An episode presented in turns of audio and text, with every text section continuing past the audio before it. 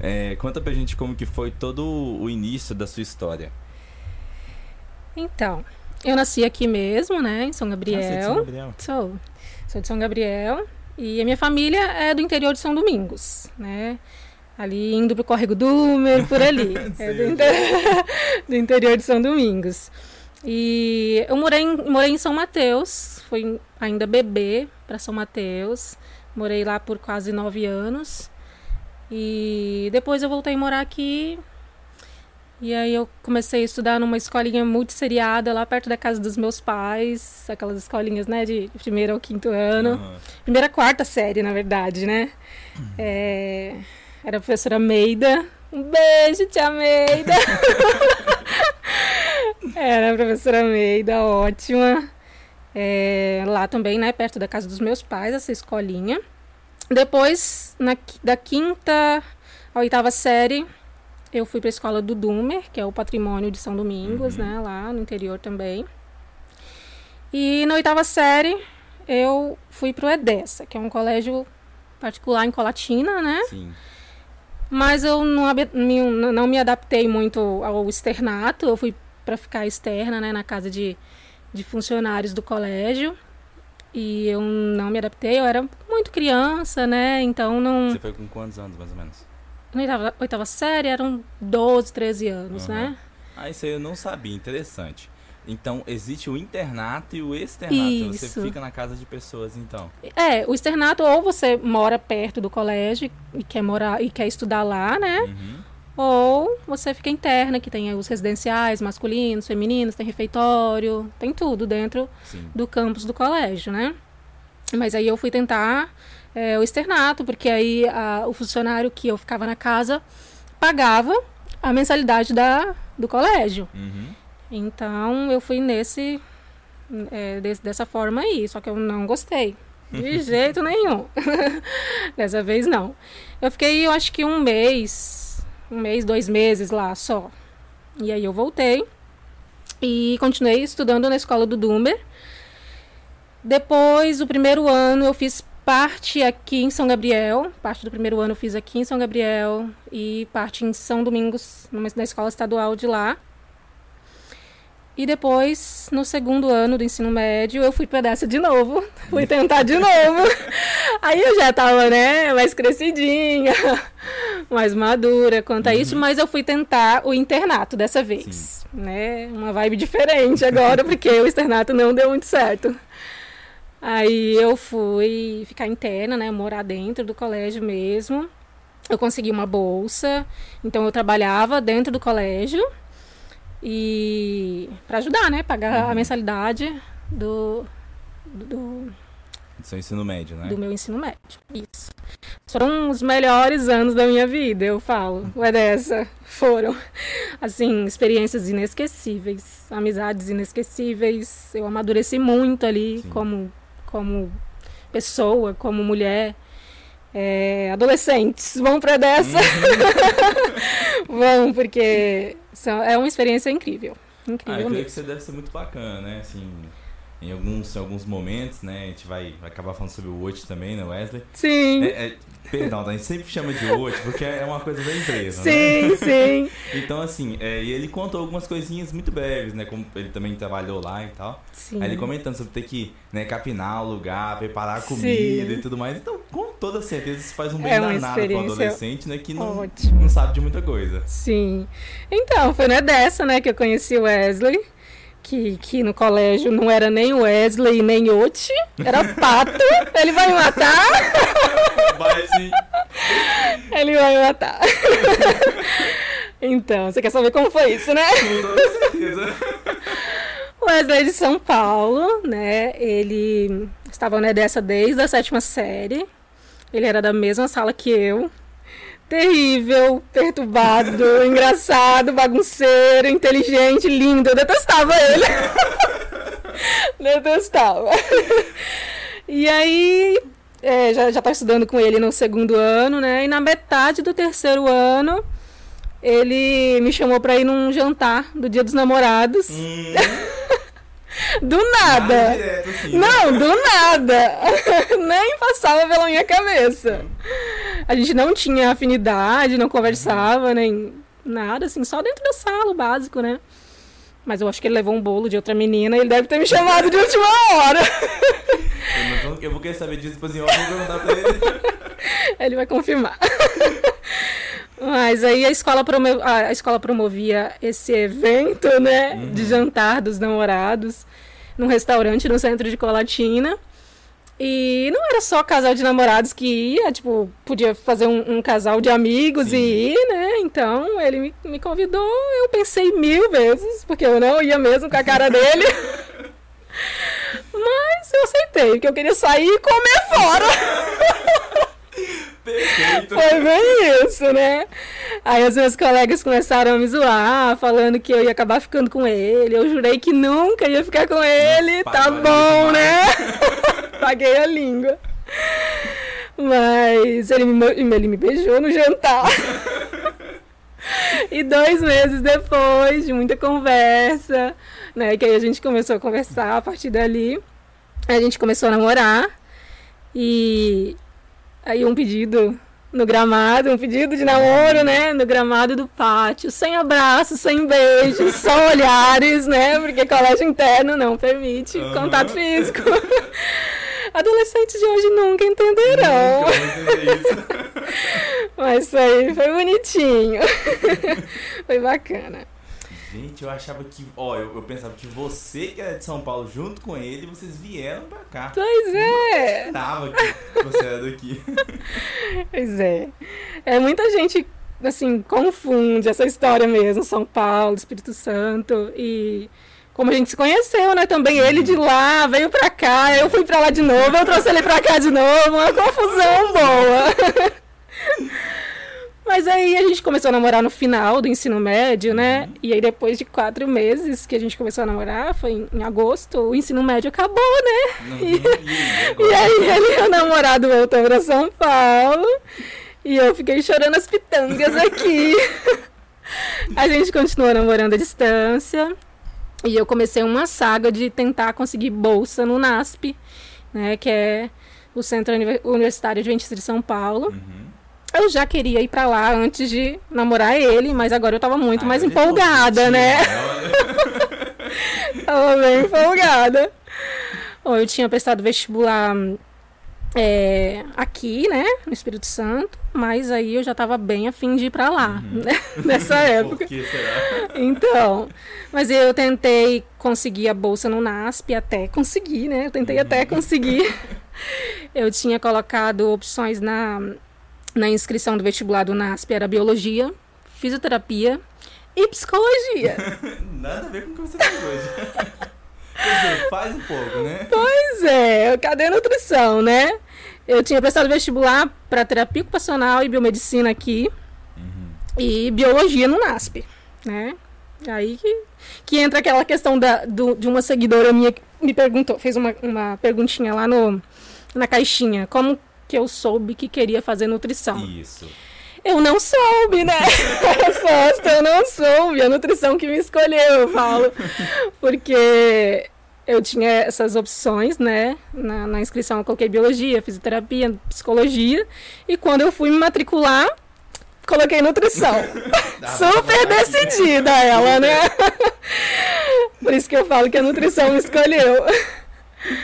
Mas a bolsa que eu estava tentando, né, e eu consegui, eu precisava, porque não tinha a mínima condição de pagar a mensalidade total do curso. E aí eu consegui a bolsa, eu trabalhava na faculdade para pagar, né, a uhum. parte da mensalidade. No início eu morava dentro da faculdade e no segundo, no segundo ano do, da faculdade eu decidi morar fora do campus. E aí começaram os perrengues. os perrengues de universitária morando sozinha, entre aspas, né? Porque eu morei em três casas diferentes. As duas primeiras morava com mais quatro meninas. E na última foi eu e mais duas meninas. Isso é bem desafiador. Eu imagino. Né? né? bem desafiador. Quem compartilhou moradia com colegas já sabe o que, que eu tô falando. É bom, mas dá treta. Gente, era uma mistura de capixaba com mineira, com baiana, com Nossa, paraense. Aham, só Jesus na causa. Era B.O. por causa de limpeza, barulho, conta, comida. Tudo. Ai. Mas super valeu a experiência. Eu acho que quanto mais desafiador, mais a gente aprende, mais a Sim. gente cresce, mais a gente amadurece, né? Eu concordo É. com você, porque eu- eu conversei com outras pessoas também que tiveram esse, essa experiência, né? Eu, graças ao bom Deus, eu não tive, eu, né? Eu dividi casa com uma pessoa só na minha vida, eu queria matar ela, mas tudo certo, entendeu? Estamos aí firmes e fortes como amigos ainda. É, e assim, experiências muito, muito legais e chocantes, algumas de assalto de casa. Sim. Aí a outra contando que eles esqueceram feijão enrolado em, em negócio, aí o feijão foi começou a crescer no paninho que deixou enrolado. Muita treta, É, né? muita coisa surreal, surreal que já aconteceu. Mas você decidiu sair de dentro do, do colégio pra morar fora dele, por quê? Olha, era, é, o colégio interno é assim. Não, não vou dizer que, que é uma prisão. Não é, Uhum. não é uma prisão. Mas a gente se priva de, de muitas situações, assim. E também é, eu levei em consideração a parte financeira. E pra mim ficou melhor, assim. Assim, né? É, Uhum. ficou melhor a parte a, a partir do momento que eu decidi morar fora. É, eu acho que ficou elas por elas, digamos assim. Só que aí eu, eu podia trabalhar em outro lugar. E teve Que experiência, né? Isso. É, eu podia procurar outra outra ou- outro emprego mesmo para trabalhar fora. Uhum. Dentro do colégio já tinha a quantidade de horas que eu tinha que trabalhar no colégio. E aí o outro período eu estudava, né? Sim. E aí eu preferi ficar fora sair. mesmo. É, e aí eu vi lá que você chegou a responder né, no Instagram que foi babá, fez outras coisas. Sim, etc. Sim. conta um pouquinho dessa parte pra gente. Que... Então, é, eu, eu, nesse tempo que morava em República, né, eu trabalhei de faxineira, de babá. Eu e a minha amiga já vendemos salgadinho frito na hora do intervalo das aulas. Sim, já fiz sobrancelha das colegas na hora do intervalo também, sabe? Na mesa mesmo da, da- na sala de aula. Aham, deu hora do intervalo, vira aqui que eu já vou fazer a sobrancelha, terminava. Já ganhava um troco pra Xerox, eu falo. Sim. Exato. Mas no, no último ano da, da facua, eu, eu consegui um estágio remunerado na Superbom.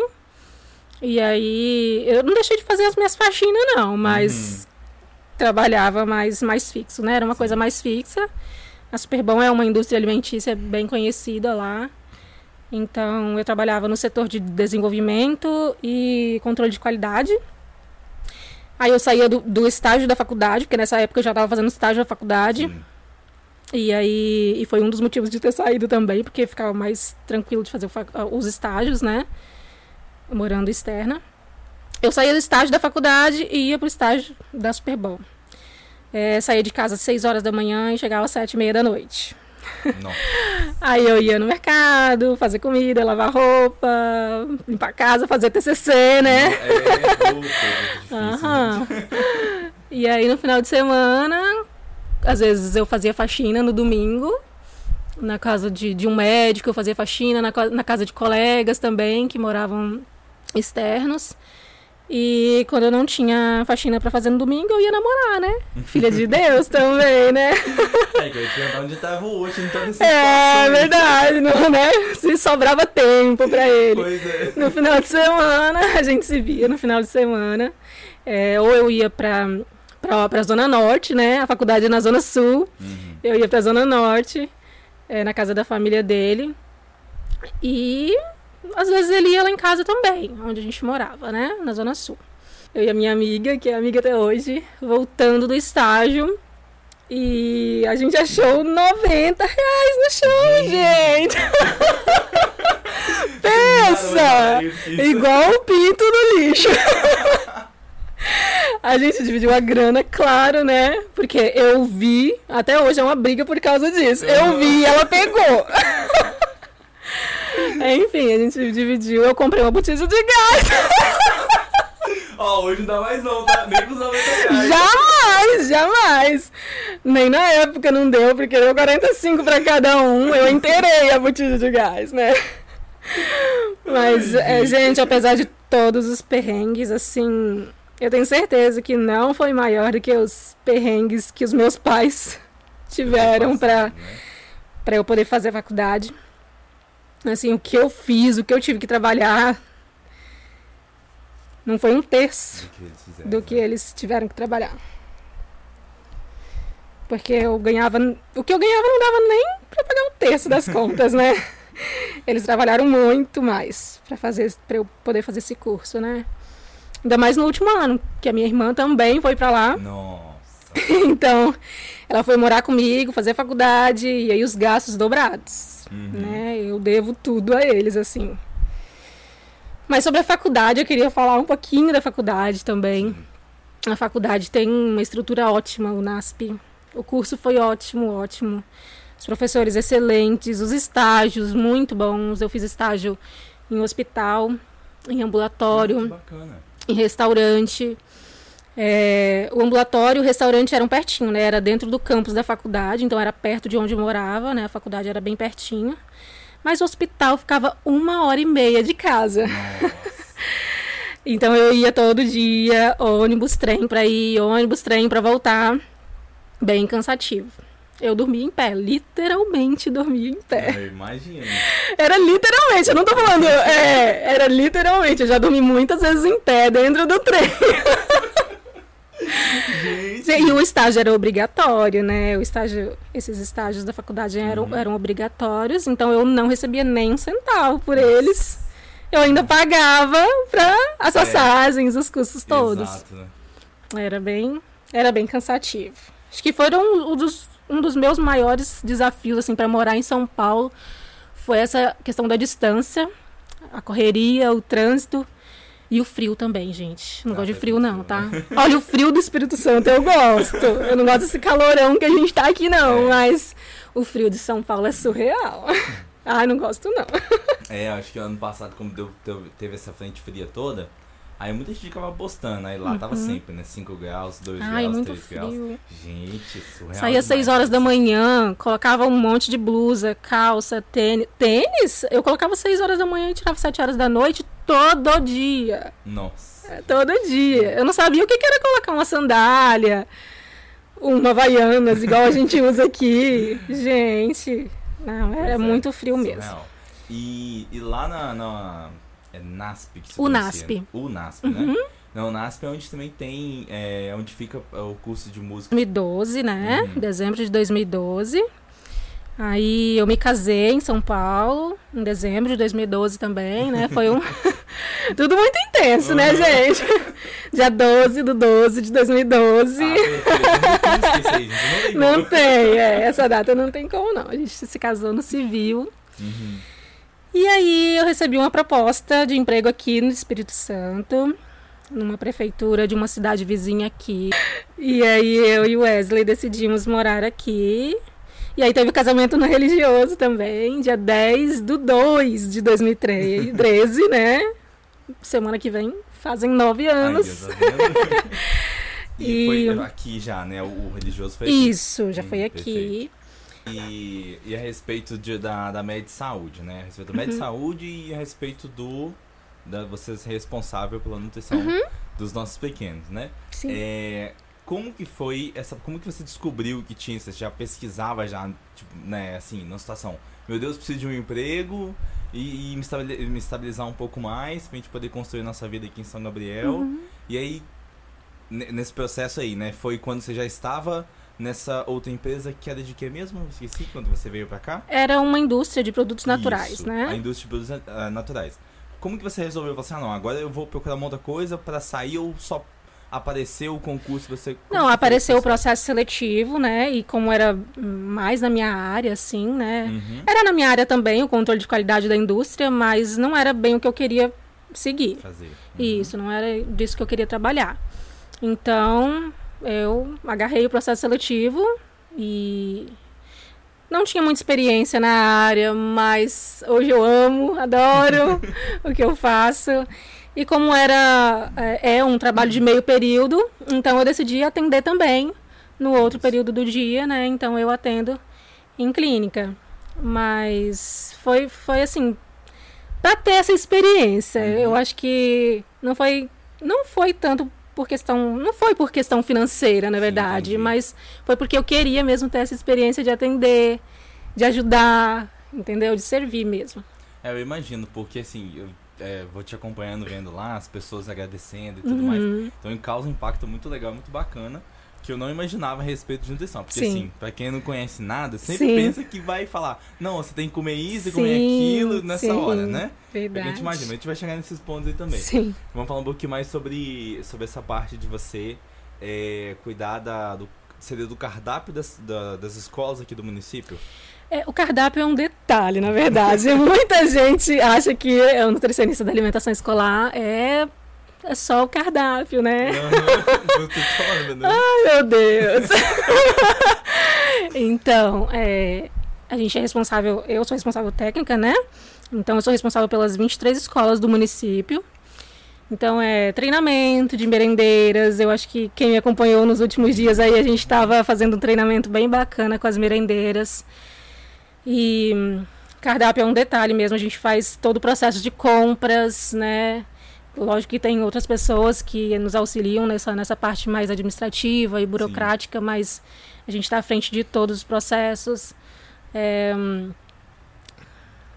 conselho de alimentação escolar, né? A gente tem um conselho que é que é composto por alguns membros da sociedade, então ah, isso eles acompanham, fiscalizam, investigam todo todo esse programa da alimentação escolar.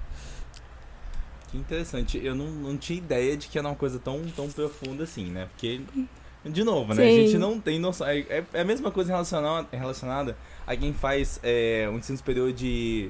Eu não sei como se, se chama exatamente o nome, mas para ser bibliotecário. Uhum. A gente pensa que vai fazer um curso para guardar livro. Sim. Sim. então, assim, é... fica meio vago. Sim. Aí, então, eu vi lá, acompanhei algumas coisinhas eu, eu não imaginava que você é, fazia um treinamento com elas. E no treinamento você faz exatamente o que? Você ensina elas a cozinhar uma coisa específica?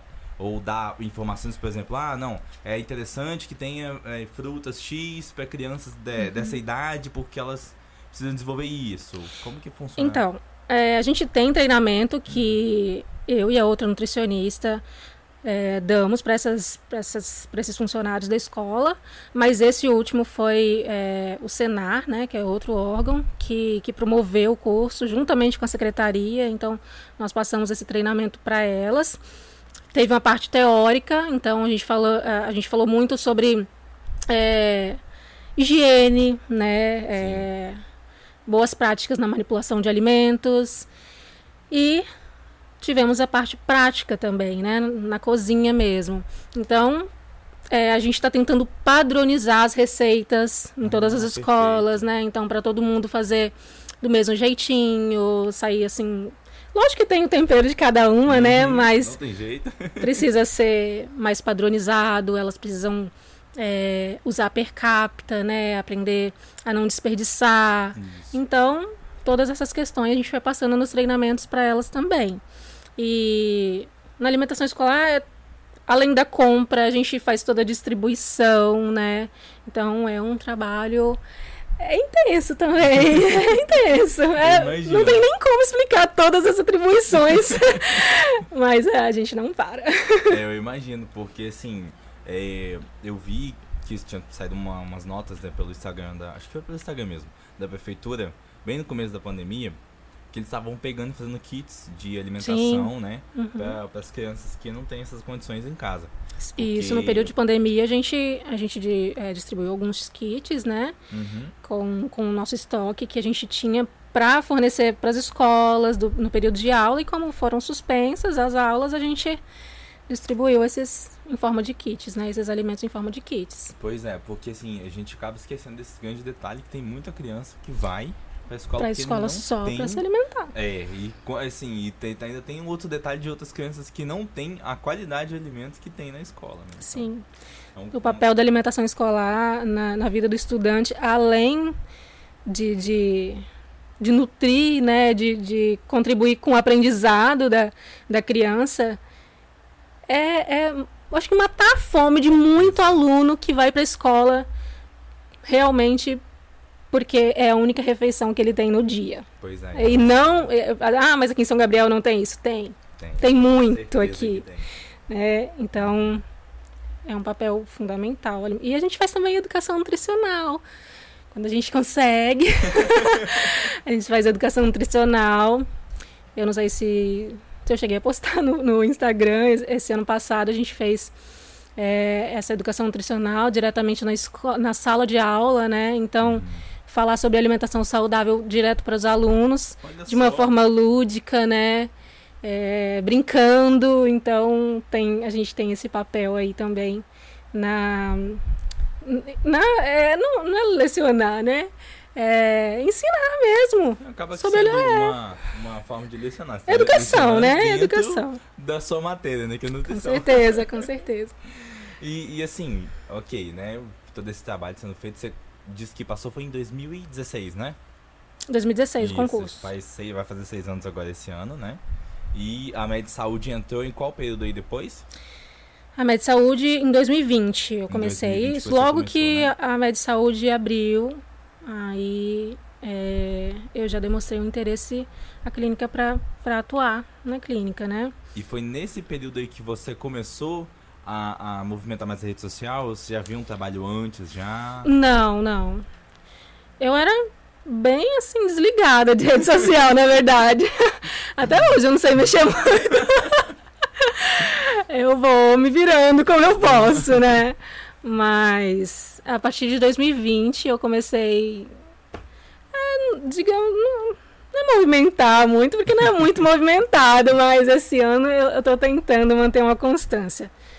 Mas é, em 2020, acho que foi em 2020 que eu comecei a usar mais o. Instagram para marketing, né? E eu não uso, eu não digo assim para marketing. Eu uso mesmo para ajudar as pessoas. né? Eu uso aham. Para tentar assim o que eu puder fazer para desmitificar a nutrição é, o que eu puder fazer para para diminuir esse terrorismo nutricional, eu vou fazer. Ah, perfeito, porque é, é exatamente, a gente acaba tendo umas noções muito assim que não fazem sentido em relação à nutrição. E esse papel que você faz é muito bacana. Eu Sim. imaginei que seria nesse período aí, justamente pelo, pela entrada em atendimento mais individual, né? Sim. E assim, é muito engraçado. Eu, assim, acho muito legal o post sobre o pão, gente, é, é surreal. Gente, nossa, o pão deu o que falar. Se quiser, inclusive, aproveitar que eu já falei sobre o pão, quiser comentar sobre o pão, Não, vamos deixar pra depois. tem muita coisa pra falar. Ó, tem uma pergunta que eu acho que tá, tá bem na hora assim, de falar sobre essa pergunta da, da seguidora. Ela hum, perguntou como que eu decidi não trabalhar com dietas. Uhum. Posso Isso, falar agora? pode, Posso? É, então, quando eu comecei a atender, né, eu trabalhava com, com dietas, entre aspas, porque não era assim. Eu nunca trabalhei com dieta restritiva dessas malucas, né, Uhum. que a gente vê por aí. Mas eu percebi que a forma que eu trabalhava ah, ainda não, não, é, não me agradava, sabe? Porque eu vi que os pacientes não seguiam dieta, e mesmo que não era uma dieta tão restritiva, né? Quando eu vi que os resultados eram temporários e que não havia uma real mudança de comportamento e de hábito, era alguma coisa assim bem forçada, mais sofrida, digamos Uhum. assim. E aí eu fui criando dúvidas sobre isso na minha cabeça e aí eu comecei a estudar, olhando estatísticas, tipo, 95% de chance de fracasso, 5% de chance de sucesso com dietas, é muito Nossa, pouco Exatamente. né? Então, isso significa que 95% das pessoas que fazem dietas vão voltar a ganhar o peso depois, né? Ou É. o, que, o, mesmo que estava antes, ou até mais. Então, a relação, essa relação com a comida que as pessoas levavam, o medo de comer, né, a culpa que sentiam quando saíam da dieta, isso não me fazia bem, não me fazia bem. E aí eu comecei a estudar o comportamento alimentar. E aí eu me encontrei aqui. Isso foi em 2019 Uhum. que eu comecei a estudar o comportamento alimentar. E aí eu me encontrei. A partir daí eu comecei a, a usar ferramentas diferentes das tradicionais nas minhas consultas. Né? Eu fui percebendo que as mudanças de comportamento e hábitos trazem mais resultados, é, resultados mais sustentáveis, né? E, e, de forma mais gentil com o corpo do paciente, né? E nesses três anos que eu tenho trabalhado com comportamento alimentar, eu tive experiências incríveis, com resultados incríveis. Então, é uma área que eu quero seguir, não me arrependo. É, podia estar tá ganhando muito mais dinheiro trabalhando com dietas, porque porque a sociedade impõe isso ainda, né? A é. pressão estética, a indústria da dieta é muito forte ainda, né, na nossa sociedade. Mas é, eu falo pro Wesley eu não me vendo para isso, não me vendo. eu prefiro trabalhar com o que eu acredito, com o que eu vejo mudanças reais nas, vida, nas vidas das pessoas. Ah, isso é perfeito, porque assim, a gente sempre teve exatamente isso, esse, essa pressão em relação a essa indústria, de que tem que ser assim, é desse jeito, é restritivo, uhum. não pode fazer.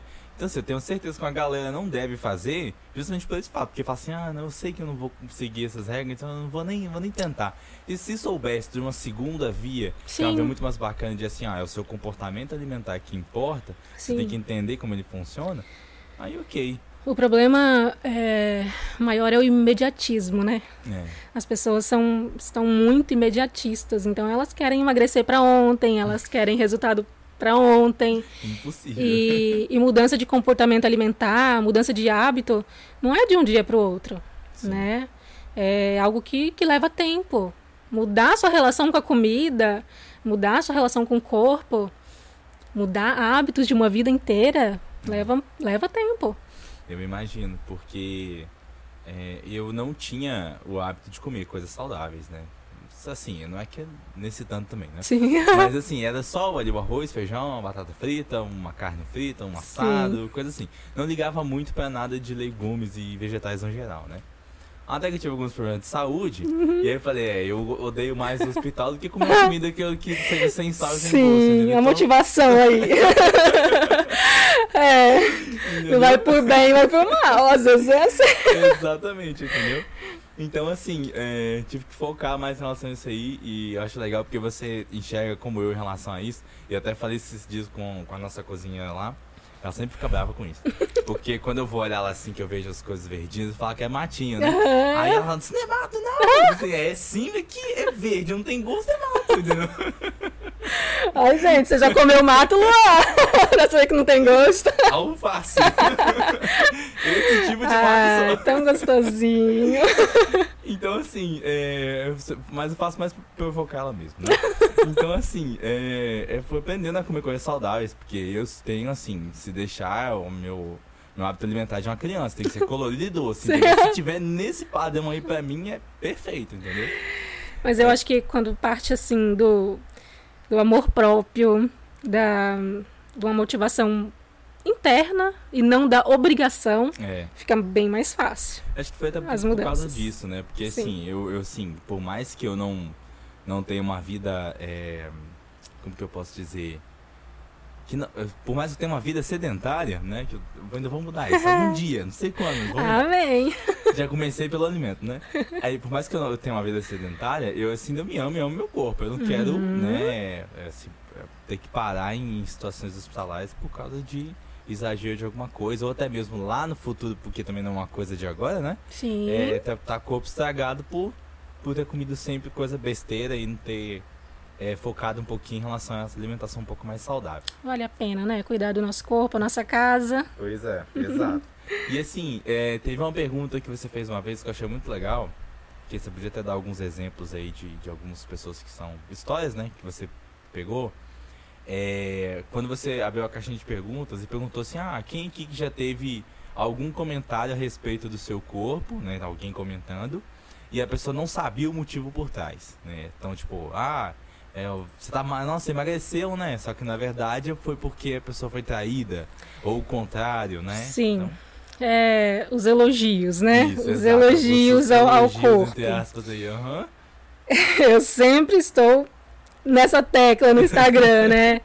Sobre elogiar o corpo magro, as críticas e comentários é, ao corpo gordo, né? Isso.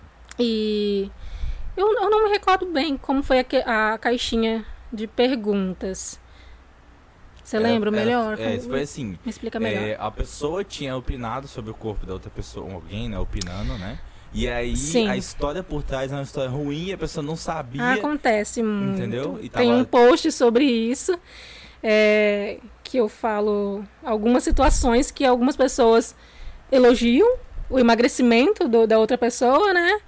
E por trás daquele emagrecimento há sofrimento, É, a, a morte, né? Às vezes a pessoa está de luto e, e outra pessoa, nossa, mas você emagreceu tanto, tá tão bonita, não sei o quê. E, e a pessoa mal sabe que a pessoa está sofrendo um luto, né? Está sofrendo um divórcio, enfim, tantas situações. Está sofrendo, so- sofrendo um, um transtorno alimentar, Sim. né? Bem comum isso. E, e quanto mais as pessoas elogiam o emagrecimento, mais você é, induz a pessoa a continuar com, a- com, com as É. ações que ela está tendo, né? Se ela está restringindo severamente sua alimentação, ela vai continuar restringindo, restringindo né? Para ela continuar é, bonita, entre aspas, né? Como as pessoas elogiam o, o, o corpo magro, né? O emagrecimento. Isso. Então, realmente, não concordo com, com, com elogios a, ao corpo magro, ao emagrecimento principalmente, né? Isso. E você, assim, você poderia contar algum caso que você já teve, né?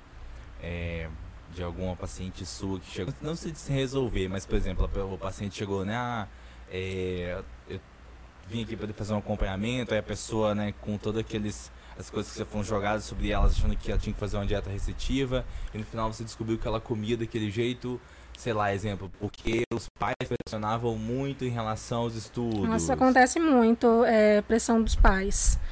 É, já atendi alguns pacientes que sofrem muito por pressão dos pais, por pressão do marido, ou, ou da mulher, né, do Uhum. cônjuge, no caso, porque também tem muita questão, né, da, da- de transtorno alimentar é, no meio masculino também, né, a gente acha que é só com mulher, mas a gente, a gente tem é, esses distúrbios alimentares também. Mas. Já tenho, eu preciso de um tempo pra lembrar de alguém. Alguém específico assim pra poder. pra poder assim falar. Não, não, não vou, lógico, quebrar o sigilo do paciente, Isso. mas. Pra te dar um exemplo. Uma vez um- uma paciente foi acompanhada da mãe na consulta. Uhum. E era uma adulta já. E ela ficou praticamente assim quieta a consulta, a mãe respondia mais por ela. Mãe, gente. É, Exatamente. Eu lembrei dela agora aqui, mas aí a mãe saiu e ela ficou. E aí ela começou a falar e a chorar, porque eh, eu percebi que a, que a pressão era Muito por conta né? da mãe, era Uhum. desde pequena essa pressão. E ela já tinha feito, feito diversas dietas restritivas por Nossa. conta dessa pressão. Uhum. E quando ela começou a fazer dieta restritiva, ela não, é, é, não era gorda, não era uma pessoa gorda. E ela a, adquiriu o sobrepeso por causa de dietas restritivas, o que acontece muito. As pessoas acham que não, mas dieta restritiva também leva ao ganho de peso, né? E, e na consulta ela se encontrava com, com sobrepeso. Ela já não sabia mais como lidar com aquela Isso. pressão. E quando é da família, fica muito mais difícil porque você não quer magoar a família. Uhum. Então ela tinha essa questão de que não queria magoar a mãe. E, e a mãe, assim, muito severa, não, não deixava ela comer arroz, não Nossa. deixava ela comer pão. Então ela ficava super em cima, assim, criticando mesmo. Eu, eu achei, assim, muito difícil aquela situação. Mas eu, eu tentei fazer as consultas só com ela da- das outras vezes, né? para eu poder conversar melhor com ela. Hoje ela está agindo totalmente diferente, os pensamentos, né, os comportamentos dela.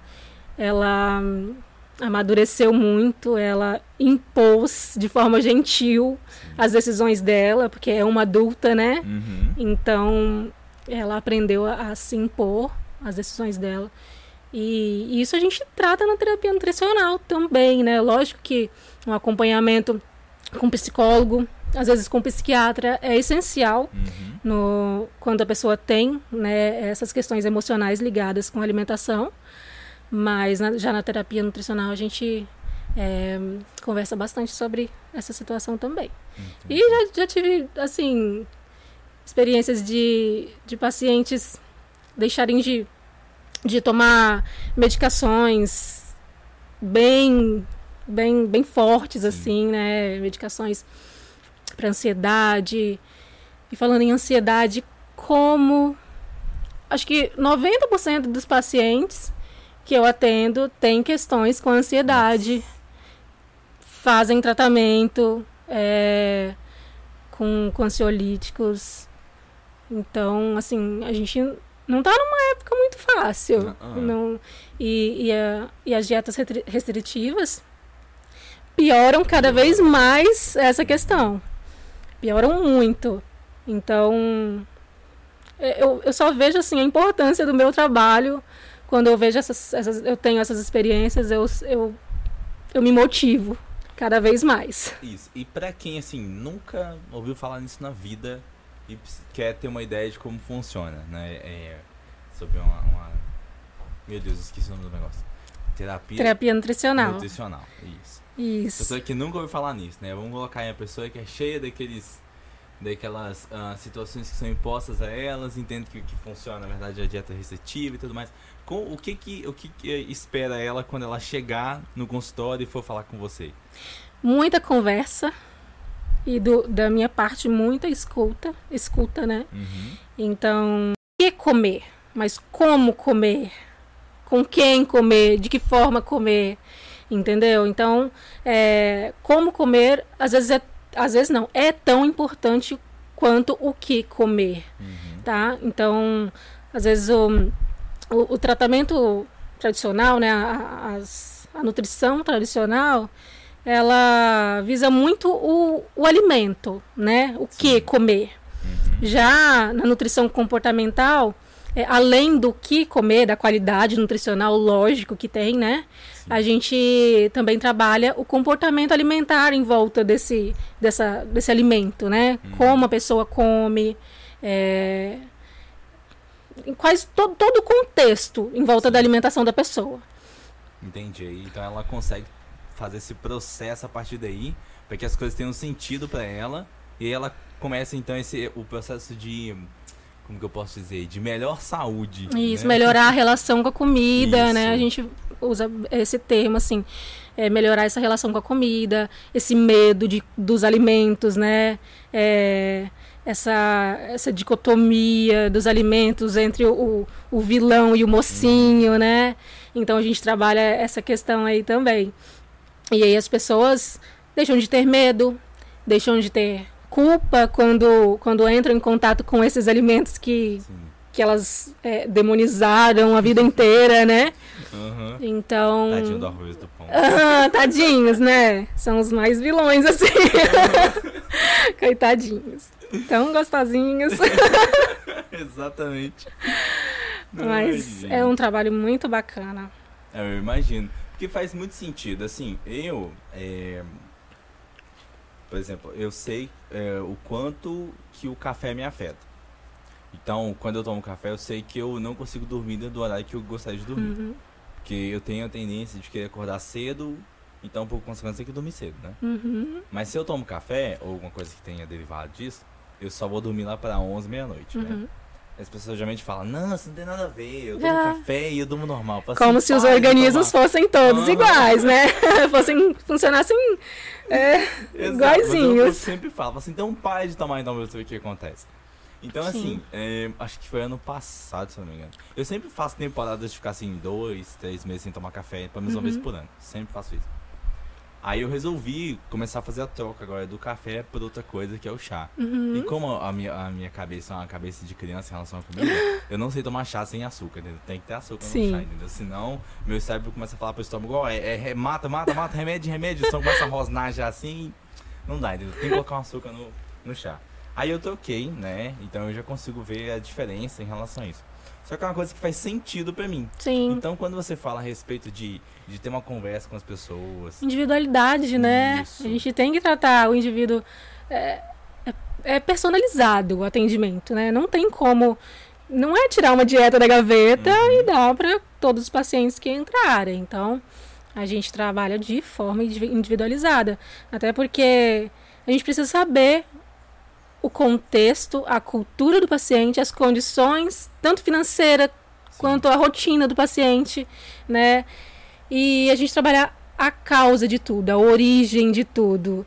Então, não adianta é, eu atender um paciente a falar, toma aqui uma essa dieta, você vai fazer isso, e aí o paciente vai, não consegue fazer, eu falo, ah, a culpa é sua, né? Uhum. Porque você que não conseguiu fazer essa dieta, né? Como sim.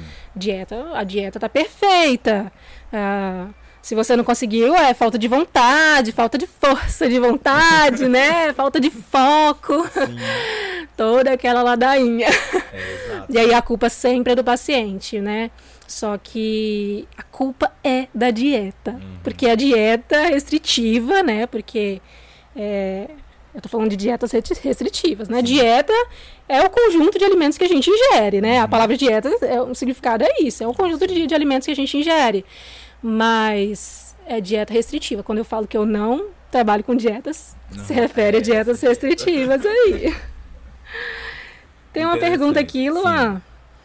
É, não sei se a gente pode passar já para algumas perguntas. Isso. É, tem uma pergunta de uma seguidora minha que colocou na, na caixinha perguntando aqui: você tem alguma pós-graduação? Eu tenho pós de nutrição humana, vigilância sanitária e qualidade dos alimentos. É, posso passar para a próxima? Pode, pode sim. É, você se arrependeu de ter feito o curso de nutrição? Se você não tivesse feito nutrição, faria o quê? É a pergunta da seguidora aqui. Não é um arrependimento. Mas se tivesse como, eu faria medicina. é. Aí já não aí é uma- realidade, eu acho que atual, assim, mas eu, eu sempre tive vontade, assim, de. Você sempre quis esse negócio de ficar cortando os outros. Ah, né, não, na verdade não, não foi sempre, não, mas acho que depois que eu fiz a faculdade. Uhum. Aí eu fiquei mais em contato com essa parte no, no estágio do hospital. e Ah, aí é eu, eu me vi fazendo algo parecido, mas antes não, não me via não. Ah, não, gente, ó.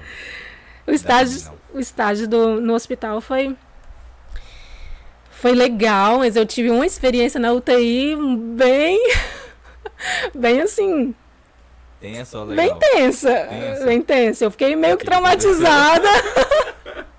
meio que traumatizada e falava, gente, nunca que eu vou fazer medicina, nunca que eu faria medicina. Queremos contar com a E aí, depois, quando eu terminei o estágio, eu falava, nossa, que legal, eu acho que eu quero fazer medicina. Desse jeito. Mas você quer contar pra gente qual foi essa experiência tensa que você teve? Ai, gente, foi uma intubação de, de emergência. Nossa, Foi. A pessoa tava com hemorragia e eu só via sangue, eu paralisei. A, a nutricionista supervisora tava do lado e falava: Bora, Flávia, vamos sair. E eu paralisada, assim, olhando. Foi bem tenso, assim. então, essa é uma coisa que eu sempre soube que eu nunca fiz na minha vida, que era, nada relacionado à saúde. Qualquer coisa relacionada à saúde. Que é Sério. engraçado, né? Porque hoje eu trabalho no sistema para saúde. Sim. É, porque assim, eu já sabia disso antes, pelos fatos de poucos acidentes que eu tive na minha vida de machucar, né? E aí quase desmaiar vendo meu próprio sangue. Mas isso ficou- mais forte depois no terceiro ano de ensino médio, que eu, do, assim, do lado da, da minha cadeira, da minha carteira, né? Tinha um rapaz que estava tendo cólica renal. Aí ele tava assim, só agonizando de dor, né? E eu comecei assim a ver a minha pressão abaixando, eu quase desmaiando. Aí eu falei, é, não dá pra mim mesmo, né? Eu catei ele, levei pra, no colo dentro da, da coordenação, deixei lá e eu melhorei. Eu falei, é, não dá pra mim mesmo mexer com isso não. Ai, gente. É... tem outras ou você quer que eu faça de cá? Acho que essa daqui, você se arrependeu de ter feito o curso de Isso, nutrição? verdade. Acho que essa é a próxima, né? É. Não, é, essa é a que eu falei agora. É, você já teve vontade de mudar de área dentro da profissão? Olha, antes de me encontrar na, na abordagem comportamental, eu pensei em, me em fazer especialização em nutrição esportiva. Uhum. Mas aí eu não tive muita motivação para seguir essa linha, não. Eu, eu me senti mais motivada com a nutrição comportamental mesmo. É, se encontrou, aí Me encontrei, agora, exatamente. isso- Acho que agora tem o da Aline. Tem, quiser, tem mais perguntas aí, o que é que eu faço de cá? Pode fazer. Beleza, né? Aqui foi a respeito a terceira pergunta, como conseguir o seu primeiro emprego, a gente já respondeu, né? Já. Aqui já, que foi no município aí perto que na verdade foi quase emprego. Quase emprego. O emprego foi aqui mesmo com a. A. eu- eu- eu- A indústria gente, Eu aqui. esqueço o nome de produtos naturais. Isso. Ahn, você trabalhou em algum outro lugar sem ser a clínica? No caso foi a, a indústria e também no- nos colégios, né? Isso. Aí é isso aí, engraçado. Você fica em algum colégio, fica em, al- qual é o lugar que você fica na prefeitura em relação a trabalhar pra, para a prefeitura? Tem o setor de alimentação escolar dentro do depósito. Antes era na, na Secretaria de Educação Aham. mesmo. E agora a gente montou um setor de alimentação escolar dentro do depósito de, de merenda, né? E, e a gente fica no depo, fica lá no, no setor e também fazendo as visitas, né? De acompanhamento nas escolas. Isso, perfeito. É, essa daqui é uma que eu, até eu tenho curiosidade. De novo, né? Das coisas que a gente sempre escuta aleatoriamente aí, de tudo relacionado à indústria da, da dieta em si, né? É, posso ficar mais de três horas sem comer? Ou preciso realmente comer de três em três horas? Né, Se passar disso, tem que comer tudo de uma vez? Sim, sim. A Questão pergunta de do, do compensar, né? Então, o estoque vai latir agora mesmo, né? Não, não existe uma regra, né, de comer de três em três horas. Não tem como tratar todas as pessoas com uma regra dessas, né? Não tem. São rotinas diferentes, são objetivos diferentes, condições clínicas diferentes. Por exemplo, se você é uma pessoa com diabetes, gastrite, hipotiroidismo, então você é interessante manter um, um fracionamento maior das refeições durante o dia, né? Uhum. É, não ficar muitas horas sem comer. Mas se você toma café da manhã 7 horas da manhã e tem um horário de almoço às 11, tá ok. Não, não precisa de compensar isso na hora do almoço, né? Porque ficou 4 horas sem comer, né? É, Agora, se você tem uma oportunidade de fazer um lanchinho breve no meio da manhã, ótimo. A gente usa isso como uma estratégia nutricional para que você não, não chegue ao- até a refeição, né, a próxima refeição, Uhum. com muita fome e acabe exagerando, Exagerando. compensando, né? Que é até é, faz parte da pergunta aí, se, Uhum. se tem que compensar. É, o, o objetivo é esse, não compensar. não compensar, não exagerar, né? O segredo tá em escutar os sinais do corpo, sinal de fome, de saciedade, né? É, se você sente fome no intervalo das refeições, come uma fruta, faz um lanche, né? É, você não, não fica segurando xixi mais de, de, de três, horas, três horas, porque não tá na hora de fazer xixi. Fome também é um sinal fisiológico, a gente precisa respeitar, né? Então, é nesse sentido. Não tem como tratar todos os pacientes, todas as pessoas da forma. mesma forma, com uma regra de três em três. Perfeito. A Ariadne perguntou assim: é, substituição de refeição funciona? Exemplo, shake. Hum, não, Ariadna. É, se alimentar vai muito além do que ingerir nutrientes e calorias, né? A gente sabe da importância de estar ali, aquele momento de se alimentar, né? É, de mastigar mesmo, de, de contemplar até é, as cores do prato, né? O cheiro, a textura. Isso tudo tem uma importância na relação com a comida que você cria, né? Então, eu acho que sempre, sempre que você vai mudar um hábito, né, fazer alguma mudança de hábito, você tem que fazer uma pergunta para você. Vou fazer isso pro resto da vida? Exato. Ponto. Você quer tomar o shake o resto da vida? Você quer ficar sem comer arroz o resto da vida? Tadinho do arroz. Você quer cortar o pão pro resto? Se esse, essa mudança, você não se vê fazendo isso por muitos anos ou pelo resto da vida, o resultado também não vai ser sustentável. É. O resultado vai durar o tempo que Você a tá mudança, fazendo, né? que aquela ação durar, né? Então não, não faz muito sentido. Agora, se você algum dia não tá afim de jantar e quiser fazer um shake natural lá, bater umas coisas e, e tomar o shake, tá ok.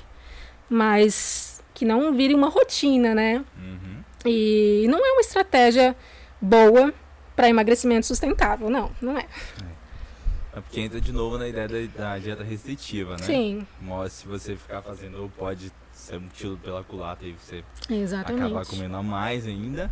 Ou vai ser, como você disse, dentro daquele período ali. Depois que você parar de fazer, acabou. É, exatamente. É... Aí é o pão agora, tadinho do pão. Eu não sabia da tapioca, não. Tapioca e pão. Por que existe tanta discussão a respeito desses dois? A também perguntou. Eu também não sei não, Ariadna, por que que surge tanta discussão com o pão e com a tapioca, gente? Ambos, né, podem fazer parte de uma alimentação saudável, são do mesmo grupo alimentar, nenhum engorda, nem emagrece, né? Não existe um alimento isolado que te faz engordar ou emagrecer. É, tudo depende de um contexto geral. Pessoas que não entendem né, de nutrição acabam demonizando o pão e Uhum. substituindo por tapioca. Eu falo que é uma estratégia burra de emagrecimento. Coloca um pi aí na gravação agora. ah, eu acho, porque um pão, né, um pãozinho francês, 50 gramas de pão francês, tem aí umas 150 calorias. Umas duas colheres de tapioca tem umas 170 calorias. Uhum. Não faz muito sentido. Se a gente é, tem, tem que ter um déficit calórico para o emagrecimento, eu acho que é em relação ao emagrecimento que ela está perguntando, É, né? Então, o pão também tem mais proteína, tem menos carboidrato, tem mais fibras. Então, a qualidade nutricional do pão é melhor. Sim. E sim, eu acho uma estratégia nutricional que muitos profissionais usam, né? E não existe comprovação de que essa estratégia é melhor do que um déficit calórico com porcentagem de macronutrientes dentro do adequado. Não existe. Então, eu não vejo benefícios. Vejo alguns malefícios até. Perfeito. É, a próxima Tem uma sobre chá. sobre chá. Ah, Bom, a Aline fez uma sobre chá. Tem uma aqui. Tem algum alimento ou chá que ajuda a dar mais energia e disposição para acordar cedo? Da Aline. Isso. Aline, não, não existe um alimento, um chá milagroso, não. Olha, para acordar mais disposta, é um contexto geral, né? Precisa dormir mais cedo, um consumo adequado de carboidratos, que, como eu disse, é a nossa principal fonte de energia, né? Então, se você tem um, um, um baixo consumo de carboidrato, você pode sim ficar sem energia, ficar indisposta, ficar mal-humorada, inclusive.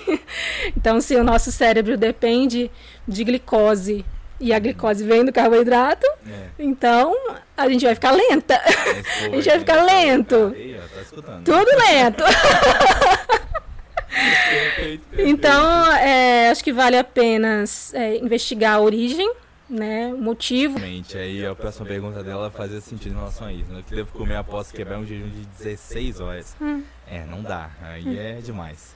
Ah, essa daqui a gente meio que já respondeu enquanto conversávamos, né? O que devo comer após que. Não, meu Deus. Ansiedade prejudica no, no emagrecimento? Aí a gente já Sim, entendeu que, que é um contexto comportamental e é óbvio que vai, ajudar- vai é, prejudicar tanto no emagrecimento quanto para quem Aí, como vai eu falei também, é, existem os extremos. Às vezes a pessoa ansiosa não consegue comer É, e às vezes a pessoa ansiosa é, come em, é, em excesso. exato. Isso, come em excesso. Ah, que o que é demais pra mim nem sempre é demais pro outro. Ahn, Tem uma pergunta da Suene aqui também. da Suênia, pode é- fazer isso. Como você imagina a garotada, né, as crianças, Uhum. daqui a alguns anos? Porque elas vivem comendo besteiras entre entre aspas aí, ainda bem que Uhum. ela colocou entre aspas porque eu eu não gosto de usar esse termo, né? Uhum. Mas eu acredito que ela tenha se referido aos alimentos industrializados, né, Isso. ultraprocessados. É, mas eu imagino que os índices de obesidade, de hipertensão, de diabetes, né, deficiências nutricionais continuarão a subir, Uhum. continuarão a aumentar.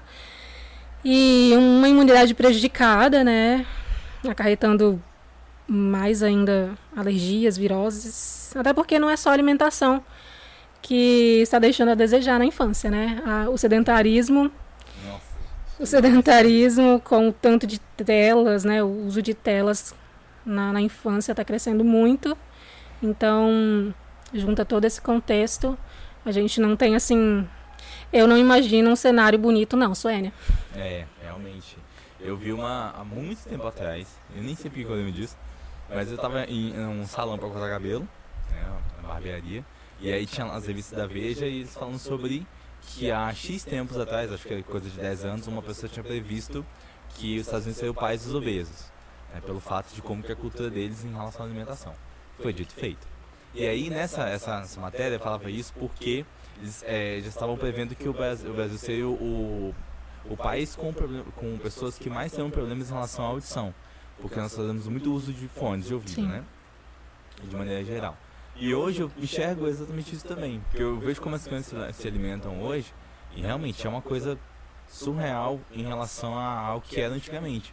Porque a gente tinha muito essa, essa vantagem, esse acesso alimentos que eram produzidos ali na terrinha mesmo, né? Essa questão de fazer uma feira, e Sim. de a gente não querer comer coisas que são saudáveis, né, de maneira geral, como é, é, meu Deus do céu, legumes e frutas, etc. Uhum. Mas nossos pais obrigavam a gente a comer. Hoje em dia isso já está um pouquinho fora. E a questão do sedentarismo. A gente estava conversando lá na, na empresa a respeito disso que é, a nossa geração pegou o melhor dos dois mundos, né? Então a gente brincou de bola, pipa, é, de gude, cartinha, tudo. Sim. A gente teve esse momento de, de socializar, de ir na casa do amigo, brincar de polícia ladrão, na rua, durante o dia a dia no bairro.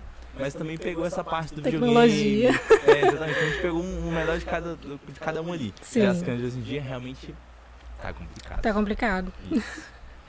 É, se quiser pegar outra daí, Tem a da Melissa. isso, da Melissa é aquela que é uma resposta um pouco mais, mais abrangente, né? Mas que a gente poderia dar um, um resumo a respeito dela. Que é sobre os quais alimentos você acha que não pode faltar numa dieta.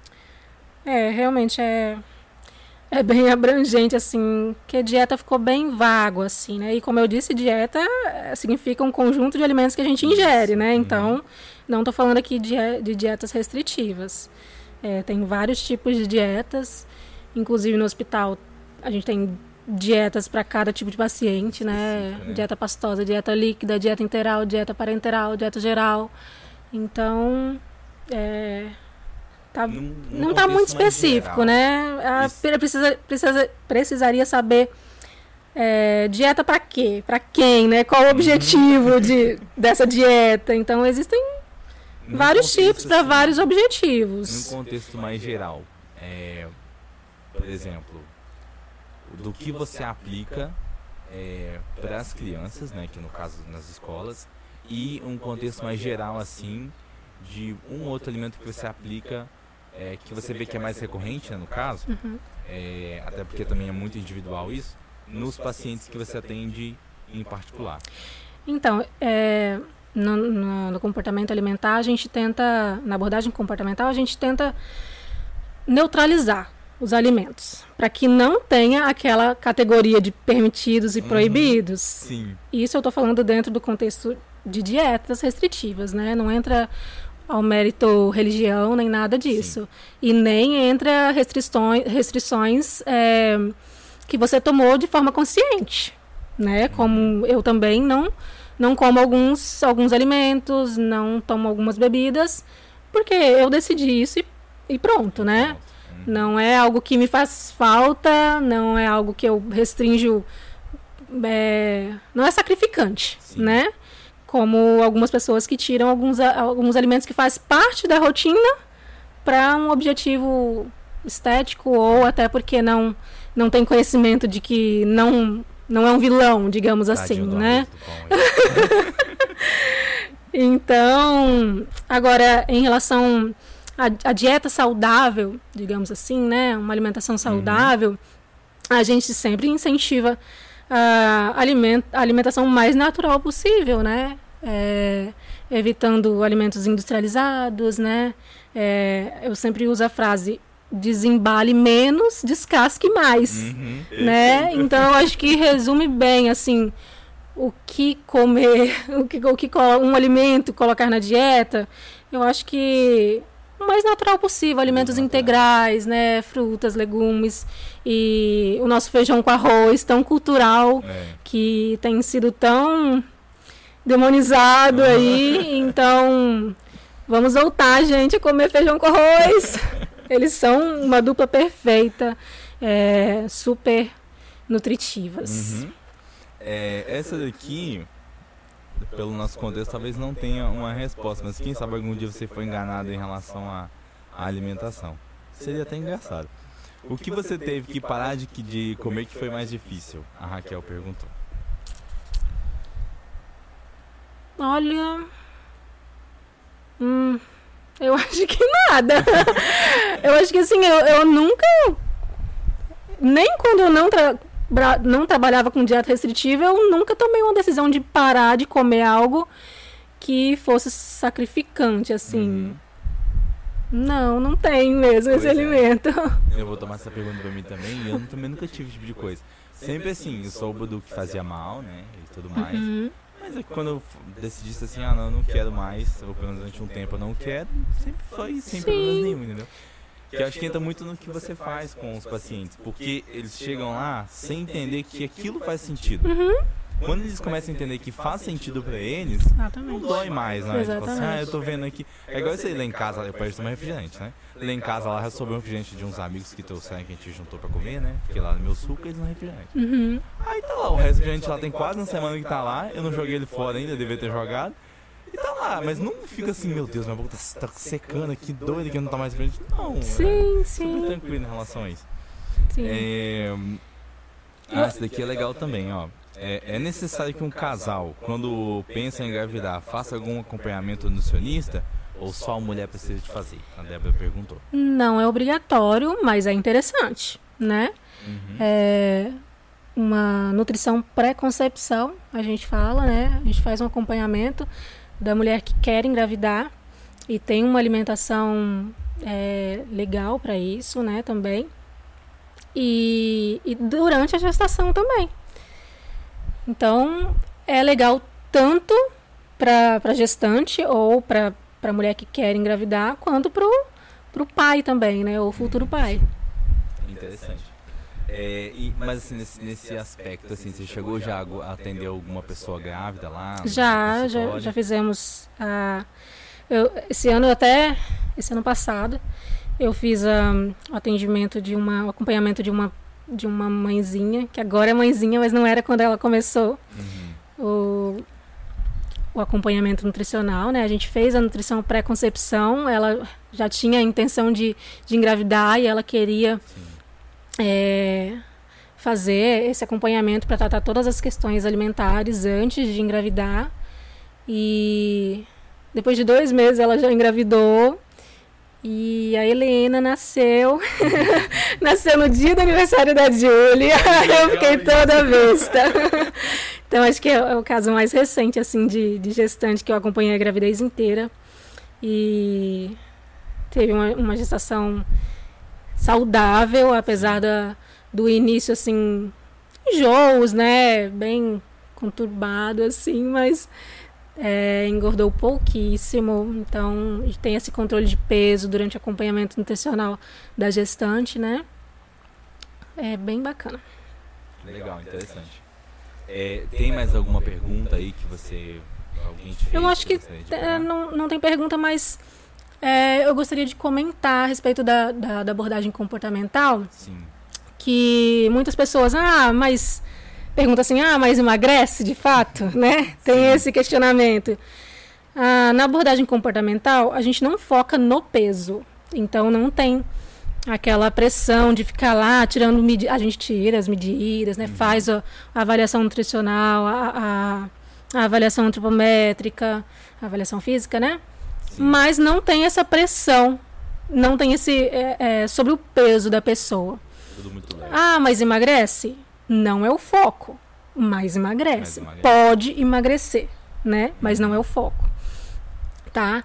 Eu, eu digo que a mudança de comportamento, o peso, né, na verdade, é a consequência da mudança de comportamento. Uhum. Então, se eu for dar um exemplo bem prático assim, é um paciente que que tem que tem um, um histórico de dietas restritivas, que chega no meu consultório e diz: Eu como dois lanches tranquilo, uhum. dois hamburgão tranquilo.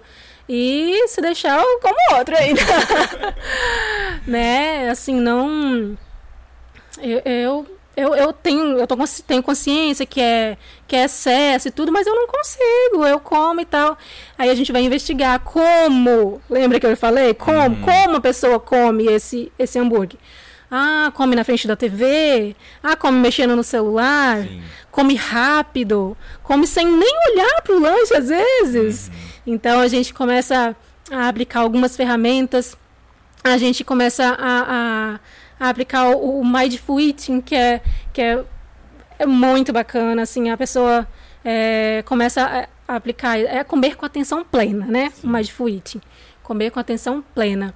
Então, a partir do momento que o paciente começa a comer o lanche dele, prestando atenção no cheiro, no sabor, na textura, comer devagar, mastigar bastante, comer fora longe de telas. Uhum. Então, ter aquele momento, estar presente naquele momento, olha, o paciente volta e fala: Eu não sei que bruxaria é essa, mas eu comia dois lanches e agora eu não consigo comer um inteiro.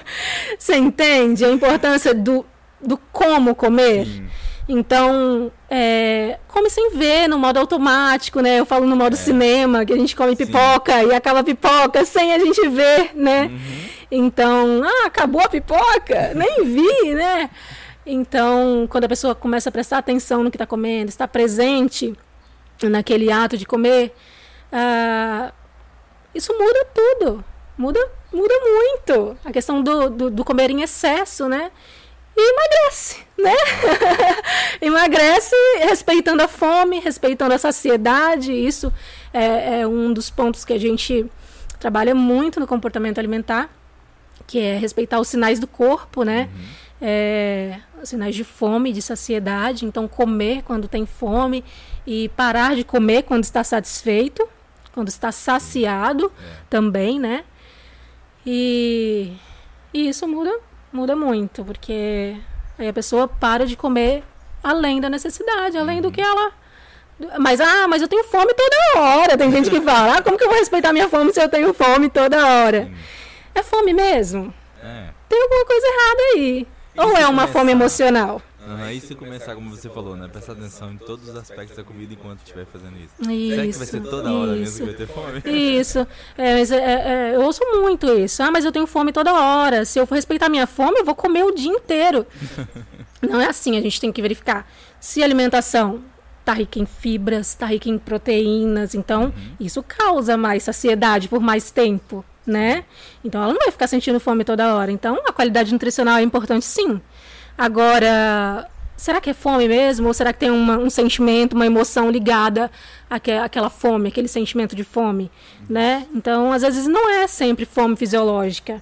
Na, no, no comportamento alimentar, a gente ensina o paciente a diferenciar os tipos de fome, né? Da fisiológica, da emocional, os diversos tipos de fome. A gente tem fome até social, né? Porque a, a, gente come sem estar tá com fome quando a gente sai, às vezes, é, né? Então, é não tem.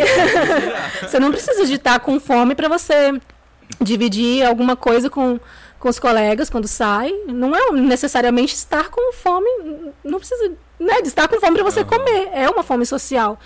E além de identificar, aprender a lidar com esses tipos de fome. Faz muita diferença. Ah, isso faz muito sentido, porque assim, é, quando eu já tive momentos onde eu comprar um pratinho, né? Sim. Aqui da, da cidade e tudo mais. E assim, se eu estiver assistindo alguma coisa que me vibra muito, me deixa muito prestando atenção na, na tela, eu como aquele negócio todinho sozinho sem perceber. Sim. Quando eu pego uma coisa que eu tô assistindo que é uma assim mais ou menos, eu não consigo comer tudo.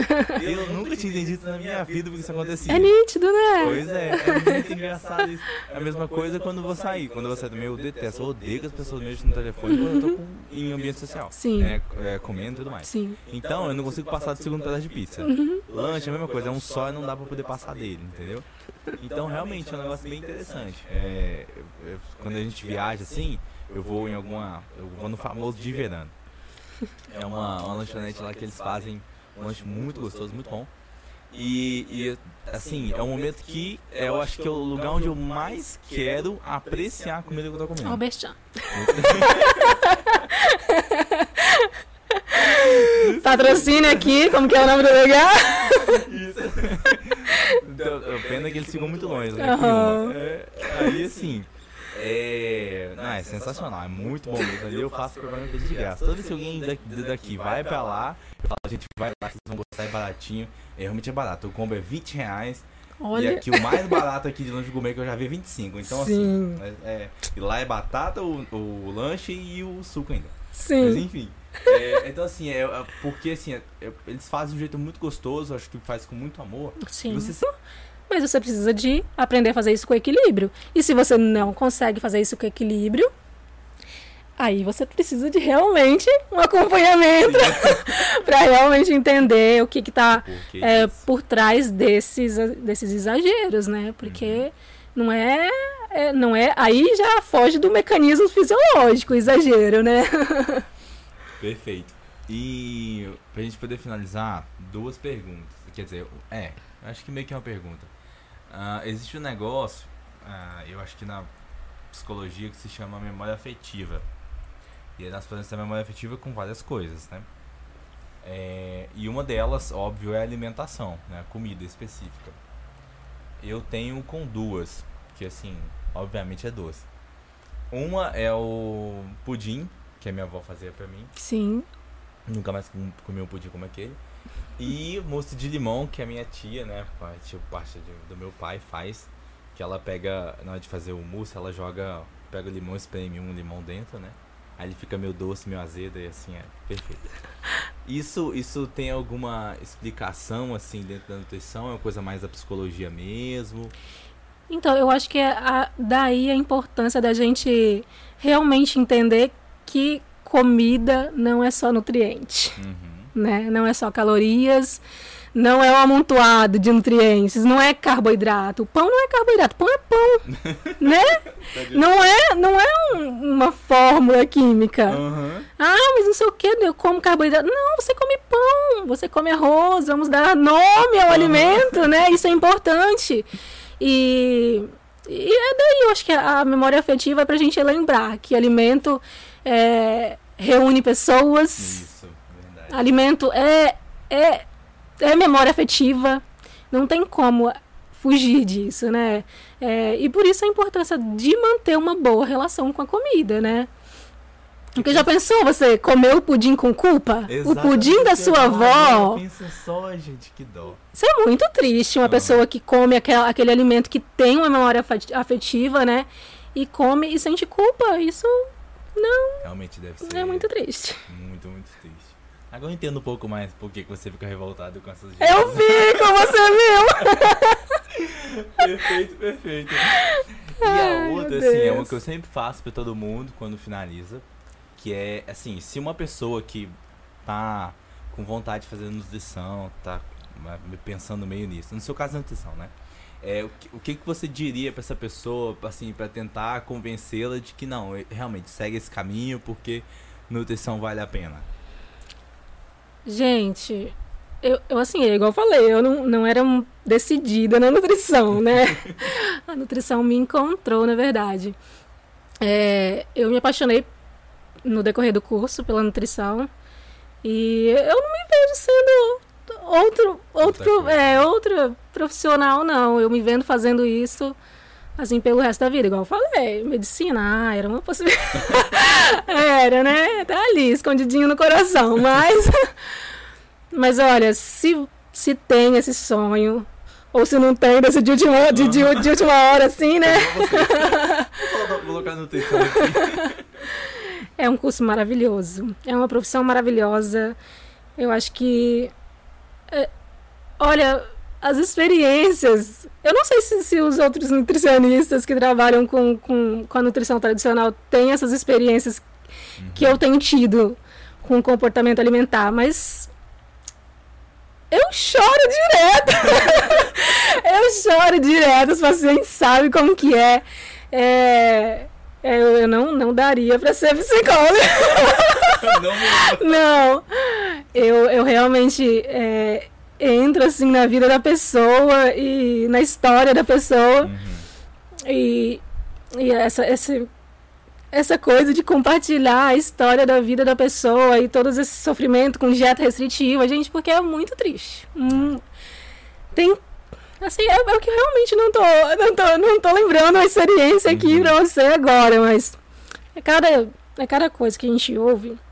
E depois a mudança, quando, quando tem uma alta nutricional, a vida da pessoa, o, o, o semblante da pessoa, muda. tudo muda. Então, para mim é gratificante ser nutricionista dessa área.